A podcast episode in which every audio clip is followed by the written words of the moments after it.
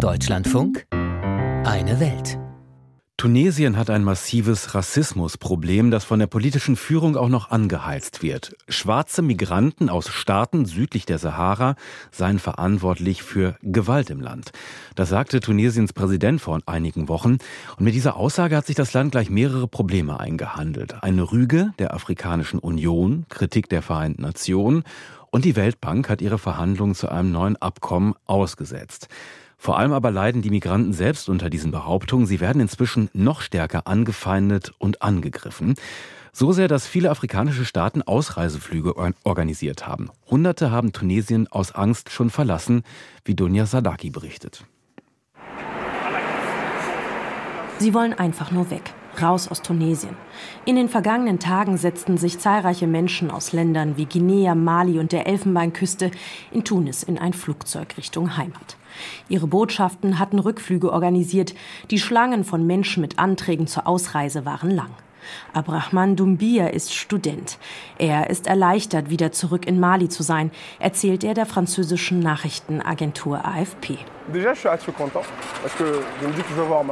Erstens bin ich ziemlich glücklich. Ich sage mir, dass ich meine Familie besuchen werde. Das ist eine Sache. Zweitens bin ich in Sicherheit. Ich persönlich bin nicht mehr rausgegangen, nicht mehr zur Schule. Ich war zu Hause eingesperrt. Schon jetzt macht es mich glücklich, hier ähnliche Menschen wie mich zu sehen. Die Tatsache, dass meine Eltern mich willkommen heißen, freut mich sehr. Und dafür danke ich dem Staat.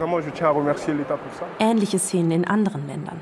Laut der ivorischen Außenministerin haben sich 1300 Bürger in Tunesien Tunesien für die freiwillige Ausreise gemeldet.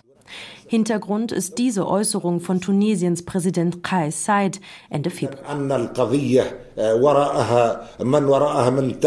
Darin forderte er, gegen die illegale Einwanderung von Menschen aus afrikanischen Ländern südlich der Sahara vorzugehen und behauptete ohne Beweise, dass ein kriminelles Komplott im Gange sei, um die demografische Zusammensetzung Tunesiens zu verändern. Horden von illegalen Einwanderern seien verantwortlich für Gewalt, Verbrechen und inakzeptable Handlungen in Tunesien, so der Staatschef. Was folgte auf die rassistischen Aussagen des Präsidenten waren Demonstrationen von Tunesien.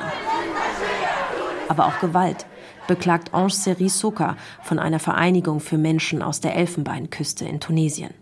Er sagt, seine Landsleute könnten sich in Tunesien gegen Angriffe nicht schützen. Wenn du keine Aufenthaltserlaubnis hast, hast du keine Rechte. Damit kommt der Machtmissbrauch. Es gibt Angriffe, du kannst nicht zur Polizeiwache gehen. Tunesien ist für uns ein Freiluftgefängnis geworden.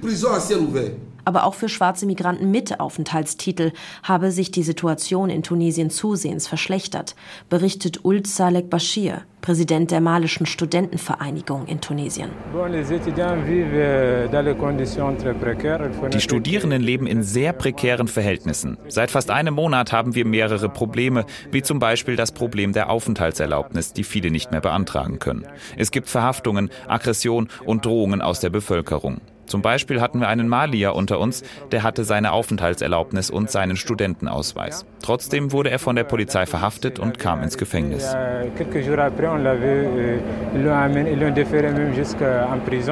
Die Rückkehrerflüge sollen weiter stattfinden, bis alle, die wollen, aus Tunesien ausgereist sind. Das haben mehrere afrikanische Staaten angekündigt. Nachdem Vertreter der Afrikanischen Union den tunesischen Präsidenten Said für seine Aussagen ermahnt hatten, wies dieser die Rassismusvorwürfe zuletzt zurück. Er sei stolz, Afrikaner zu sein, und für ihn seien alle Afrikaner Brüder. In Tunesien werfen ihm seine Kritiker vor, mit seinen Aussagen gegen schwarze Migranten nur von wirtschaftlichen und sozialen Problemen ablenken zu wollen. Das Land steckt in einer schweren Wirtschaftskrise, ein Staatsbankrott droht. Seitdem der ursprünglich demokratisch gewählte Said vor anderthalb Jahren immer mehr Macht an sich gerissen hat, regiert er zunehmend autoritärer. Zuletzt war er immer vehementer gegen Kritiker und Oppositionelle vorgegangen. Migranten aus dem südlichen Afrika verlassen Tunesien aus Angst vor rassistischen Anfeindungen und staatlicher Willkür. Dunja Sadaki berichtete.